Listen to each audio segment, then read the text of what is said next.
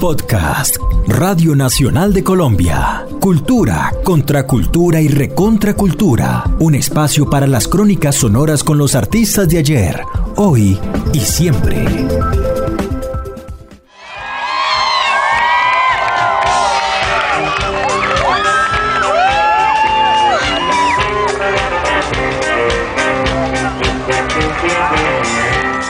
Lima, capital peruana, marzo 30 de 2010. El Estadio Monumental se abarrota de amantes de la música de la banda escocesa Franz Ferdinand.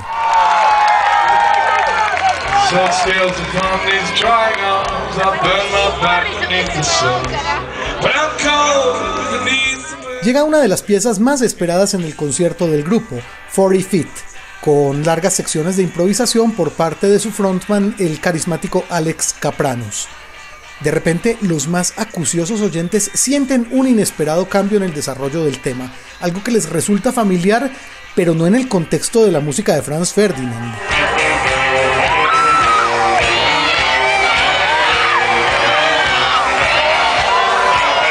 Momento, ¿la banda está citando la melodía de una famosa cumbia?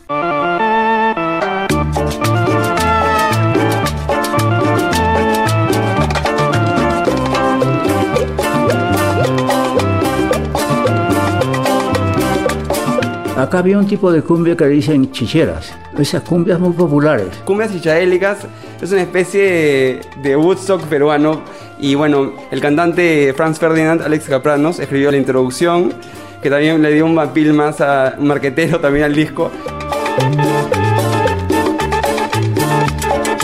Ya se ha muerto mi abuelo.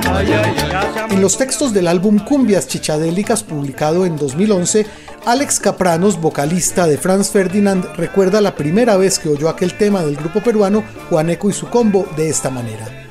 Escuché algo llamado Ya se ha muerto mi abuelo, un tema con una intensa melodía en el órgano y con una sabrosa voz en español que sonaba profunda, desde el pecho de alguien que parecía haberlo vivido todo, un sonido salvaje, sucio y un beat, un beat completamente adictivo.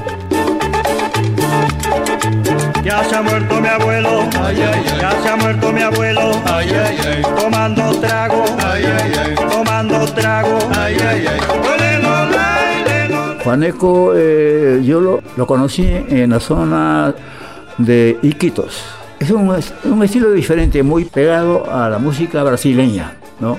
Este, es diferente, pero es, es el mismo ritmo de la cumbia, la cumbia que se manifiesta de diferentes maneras.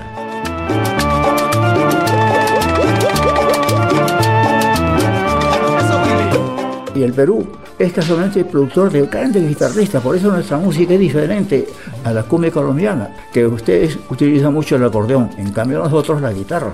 Acá los conjuntos fundamentales se forman por directores y guitarristas, o sea, son buenos guitarristas, una digitalidad tremenda.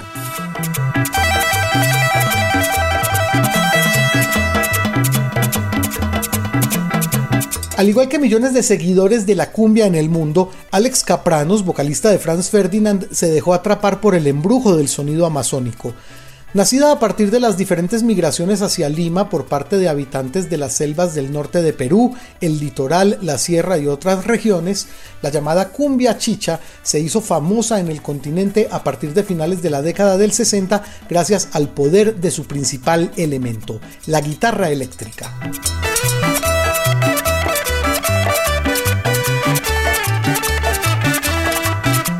Hace algunos años, gracias a la inquietud de músicos como Alex Capranos y de la aparición de una escena global de intérpretes, divulgadores, arqueólogos y pinchadiscos que le han dado una posición vanguardista al ritmo colombiano por antonomasia, la cumbia peruana también empezó a ocupar un merecido lugar entre las diferentes vertientes del género, ubicándose como uno de los estilos más escuchados y buscados por cuenta de su carácter eléctrico y de una vocación que la emparenta con la psicodelia norteamericana, el tropicalismo brasileño y la rumba de Centroáfrica. La música chicha tiene origen colombiano en el ritmo, pero son músicas de zonas muy, muy alejadas de Lima, de músicas de alturas de Perú que tienen un tipo diferente de expresión.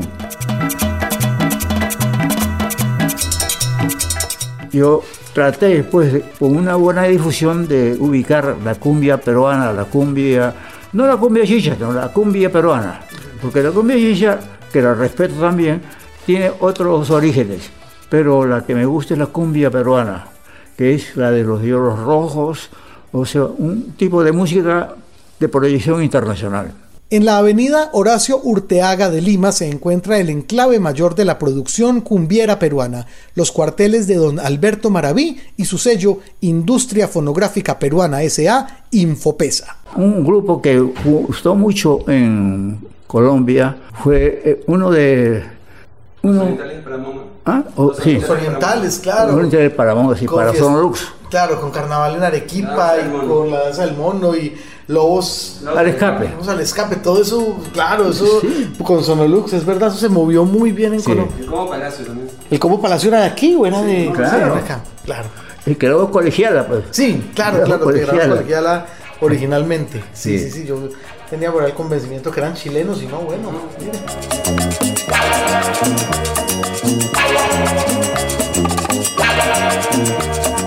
Somos de una época ya de ya han pasado los años, pero seguimos en la pelea. Eso es lo fundamental. La historia del sello Infopesa es la misma de su fundador, Alberto Maraví, un trotamundos limeño que un día decidió dedicarse al desarrollo del sonido tropical peruano para el mundo. Yo salí de Perú en el año 51 a Buenos Aires a estudiar ingeniería. Estuve dos, tres años trabajando y yendo a la universidad y aprobé el primer año pero me dediqué más que todo al periodismo y a la fotografía. Así me destaqué en Buenos Aires y luego pasé a Montevideo durante tres años en Radio El Espectador.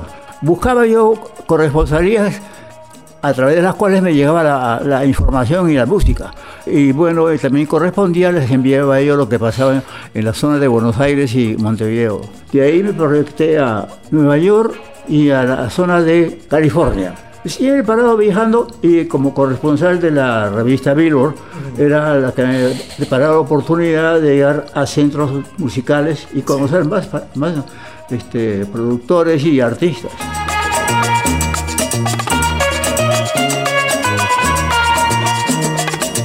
Yo regresé al Perú después de muchos años de estar fuera y vine de Brasil contratado para Virrey del Perú y lo que grabé para Infopesa. Todavía no era Infopesa, era otra compañía. Pero comencé con cumbias y poco a poco fui, este, digamos, eh, recuperando un repertorio que estaba dormido. ¿no? Y por ahí encontré joyas como, a ver, una que pegó fuerte y logrado también en Fuentes, este, La Colegiala. ¿Se acuerda de colegiala? Hoy te he visto con tus libros caminando. Fue el número uno en Bogotá, tres meses, y lo tengo en el, diario del Tiempo. Y de ahí este, se proyectó pues a través de la buena grabación de Fuentes, sí. Uno que estaba con los hispanos. ¿Rodolfo? Rodolfo. Rodolfo Icardi. Rodolfo, sí. Hoy te he visto con tus libros caminando y tu carita de coqueta colegiala de mi amor. Tú sonríes sin pensar que al mirarte, solo por ti estoy sufriendo, colegiala de mi amor. Hay mucha relación de Perú con Colombia a través de la música. Perú como Colombia, como digamos Venezuela, son países de música caliente. Gusta mucho, o sea, estamos hermanados por ese tipo de música. O sea, la música instrumental gusta la cumbia instrumental. Había que hacer lo, que el público gustaba. El nacimiento de Infopesa en 1971 también determinó la aparición y prestigio de buena parte de los grandes nombres de la discografía chichera peruana, entre ellos el de un guitarrista conocido como Manzanita.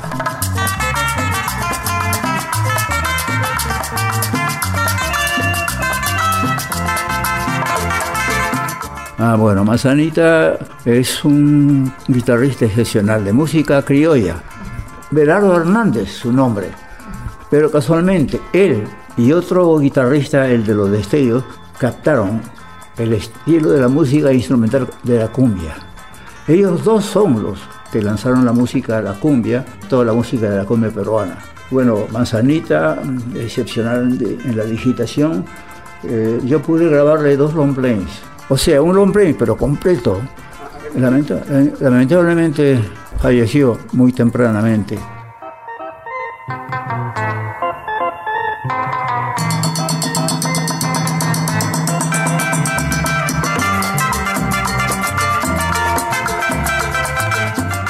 Ese señor era una maravilla. Después también uno de los destellos, un gran guitarrista, Enrique Delgado. Enrique Delgado y Manzanita han sido grandes guitarristas.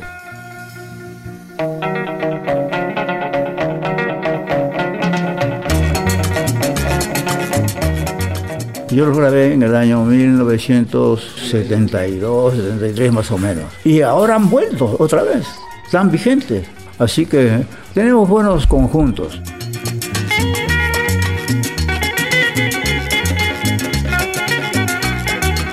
No soy muy sincero, pero sí me gusta producir la música. Ese fue el motivo por el cual yo siempre he seguido a través de, un repertorio de música que ha tenido este, proyección internacional. Y así podríamos seguir nombrando uno tras otro a todos los artistas que han integrado la nómina del sello Infopesa. Los Mirlos, Eusebio y su banjo, Sonido 2000, Los Invasores del Progreso, Aniceto y sus fabulosos, en una lista interminable que tuvo también un paso exitoso por el mundo de la balada al suscribir contrato con una agrupación absolutamente fundamental en la canción romántica y melódica latinoamericana del siglo pasado, una verdadera institución de apetitoso nombre y por supuesto el lógico protagonismo de la guitarra eléctrica.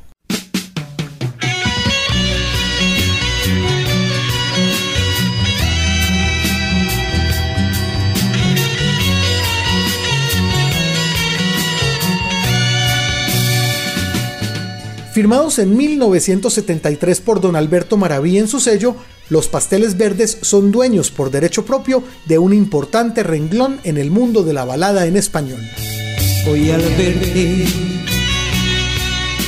con otro amor así, sonriendo tanto, yo me quedé indiferente Ah, los Pasteles Verdes pues también fue un grupo que se proyectó internacionalmente, un grupo de, una zona de Chimbote, un puerto del Perú del norte. De casualidad este, los conocimos cuando eran eh, guitarristas tropicales. Pero le dije, a ver, vamos a cambiarlo, porque tenía un muchacho que cargaba la, eh, los, ayudaba en, los viajes a cargar la, la guitarra, las cosas y me pidió el director que lo escuchara porque ya tenía tiempo, en esa época no teníamos estudio de grabaciones, entonces me faltaban como 20 minutos para terminar, ya estaban pagados, le digo, bueno, canta. Lo escuché a Aldo Guiovich, fue la, primera voz de los pasteles verdes que luego trascendió a nivel continental. Hipocresía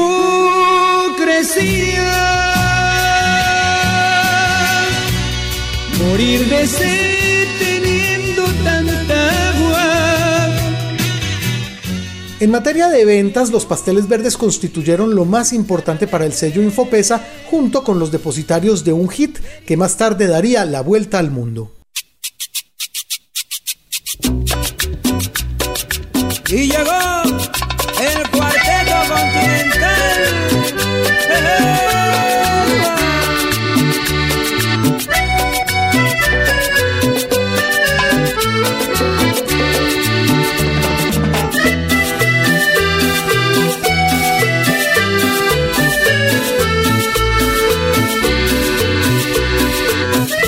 Busqué la manera de proyectar un conjunto con acordeón. Acá también aparecieron, menos mal, un buenos acordeonistas y guitarristas. Entonces saqué un repertorio en primer on play, que inicialmente la mitad era música colombiana y la otra parte peruana.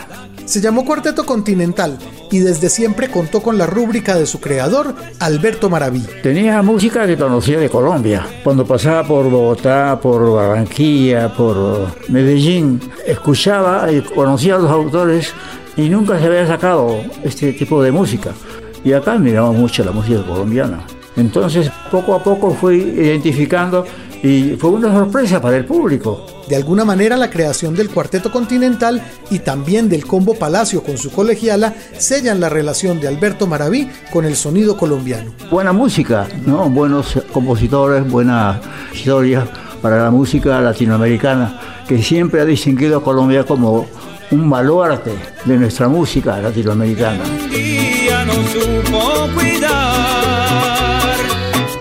Cuando iba a Barranquilla disfrutaba de la amistad de Alcia Costa, de Pacho Galán y la verdad me encontraba gusto con, con, la zona de Barranquilla, una zona muy bonita. Y cuando me casé pasé por ahí para pasar la luna de miel rumbo a México.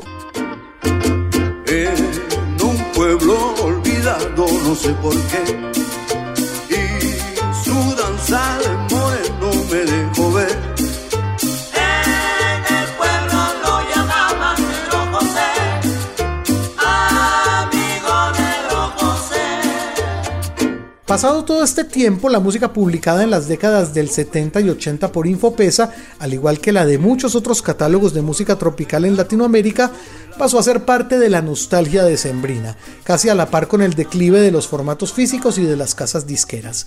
A todo ello se sumó, en el caso peruano, la violencia senderista de antaño. Infopesa, la antigua fábrica, tuvo un atentado, entonces estuvo bastante cerrada. La voz de Juan Ricardo Maraví, hijo de don Alberto. En los 90 Infopesa se dedicó más a dar licencias, pero no a editar material nuevamente. Pero los fanáticos de ese sonido se seguían contando por miles, y algo había que hacer por ellos.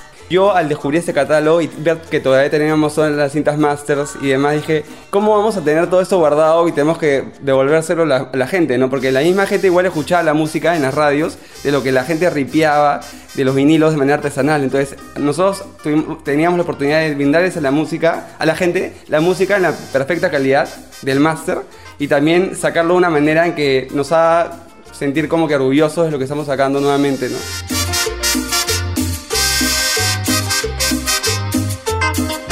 Yo tengo 32. Para mí la música es mi expresión de mi vida y tengo la suerte de tener un hijo que me ayuda.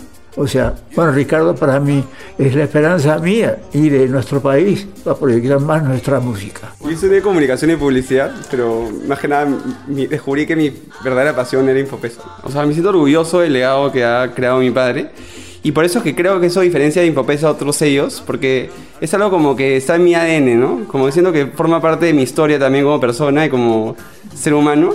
Y me siento súper contento, como te digo, ¿no?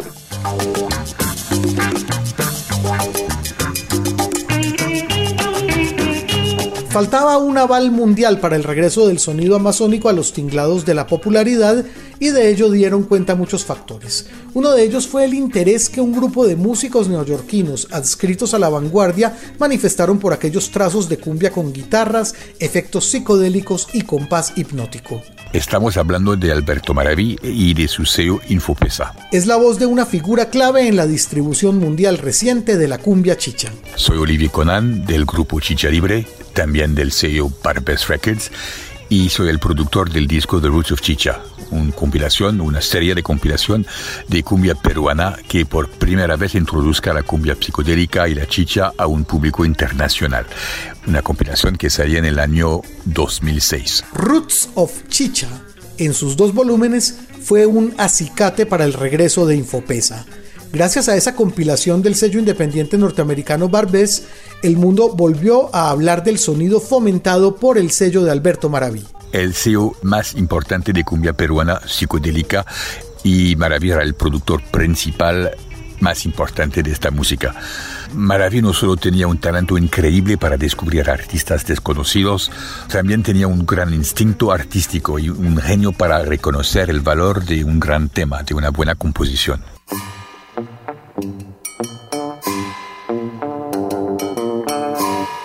Así suena el clásico sonido amazónico del grupo Los Mirlos en la versión de Chicha Libre, banda formada por Olivier Conan a mediados de la primera década del siglo en Brooklyn, Nueva York.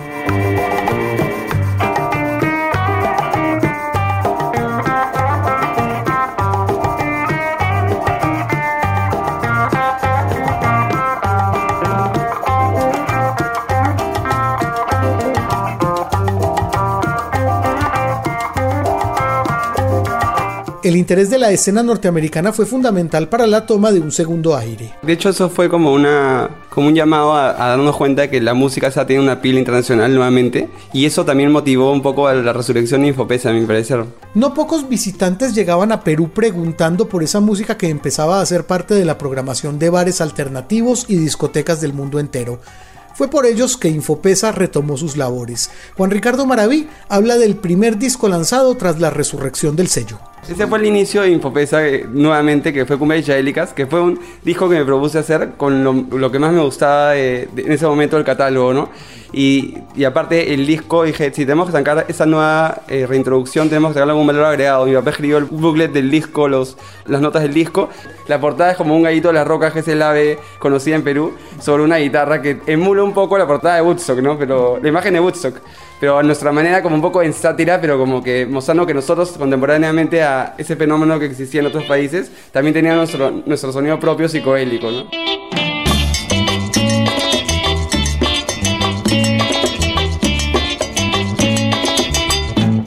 Fue así un poco como nació también mi interés y comencé a descubrir la música y me pareció increíble y bueno, fue un buen comienzo, ¿no? Realmente no la había vivido porque no fue mi época, ¿no? Yo como que soy una década después, porque eso también hizo que yo que no pertenecía a esa generación también comenzara a escuchar la música del catálogo. Luego, en calidad de productor ejecutivo, Juan Ricardo se encargó de darle vida nuevamente a los discos del catálogo. Estamos trabajando en varias líneas, ¿no? La de los CDs, y aquí igual, eh, pese a que el, el mercado CDs no es tan rentable como antes, siento que es importante porque Info- Infopesa nunca fue digitalizado el CD, y recién lo hemos comenzado a hacer.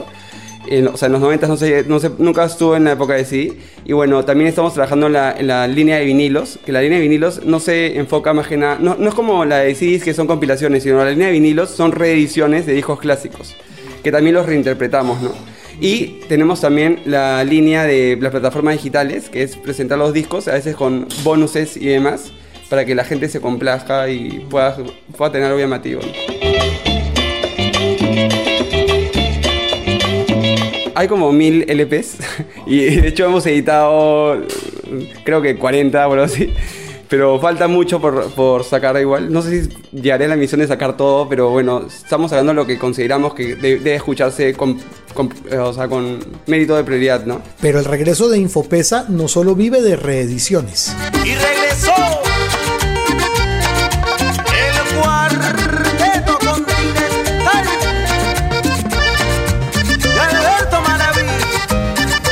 Bueno, el Cuarteto Continental, a diferencia de los demás grupos de Infopesa, que son un montón, era un producto de Infopesa creado por mi padre, Alberto Maraví. Es como una especie de menudo de Infopesa, ¿no? Con las cumbias pegaditas norteñas. Ya que tenemos bien posicionado Infopesa nuevamente, queremos relanzar como debe ser al Cuarteto Continental. Ya son dos los temas realizados por la nueva generación del Cuarteto Continental, el más reciente de los cuales compendia algunos éxitos de la llamada cumbia norteña peruana. El primero, lanzado en 2019, remite de inmediato a la tierra que vio nacer la cumbia. Los 100 años de Macondo sueñan, sueñan en el aire. Y los años de Gabriel Trompeta, Trompeta lo anuncia. Es una canción que todo el mundo la ha escuchado, incluso Quantic le hizo una versión hace, hace poco. Y es de autor peruano además. Y es un autor peruano que mucha gente cree que es colombiana la canción. Entonces como que vamos- hemos filmado un videoclip que está muy chévere también. Vamos a hacer el mayor esfuerzo para que tenga gran difusión y el grupo vuelva a, a brillar como siempre. ¿no? Y este es el cuarteto continental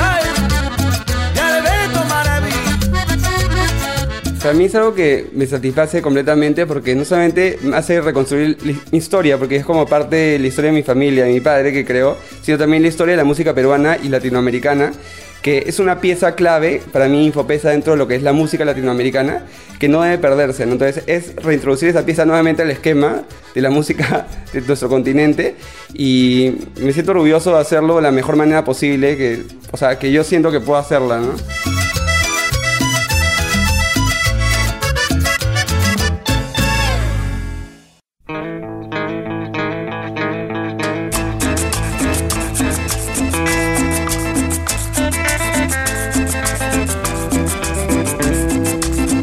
Otras cosas que podría decirte de aquella época es que ya los años pesan.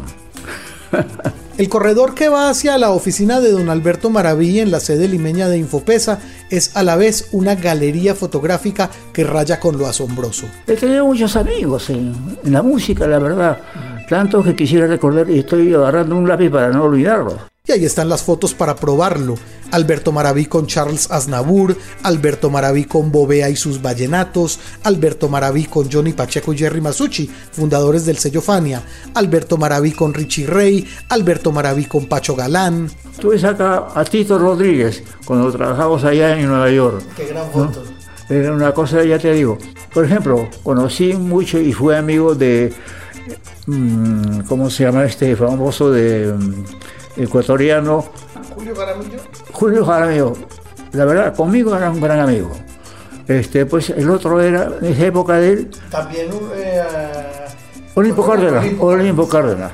Así que si a los buenos oficios de Alberto Maraví como difusor de uno de los sonidos más poderosos y magnéticos del mundo, le sumamos que por medio de ellos ha logrado hacer amigos alrededor del globo terráqueo entero, desde Tito Rodríguez hasta los músicos de Franz Ferdinand, realmente estamos hablando de una vida de unos 89 años mejor que bien llevados.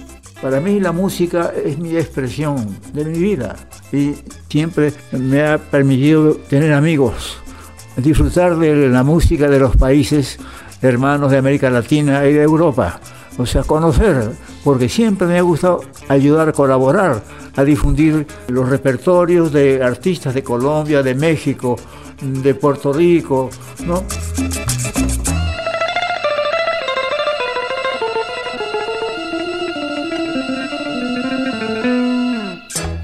Podcast de la serie Cultura, Contracultura y Recontracultura de Jaime Andrés Monsalve para la Radio Nacional de Colombia. Jaime, para mí ha sido muy grato conocerte y espero visitarte allá en Bogotá. Eso espero yo también, allá lo esperamos.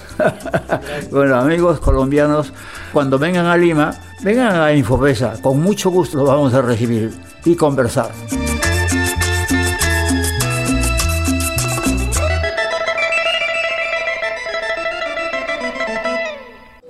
Acabas de escuchar Cultura, Contracultura y Recontracultura, un podcast de Radio Nacional de Colombia.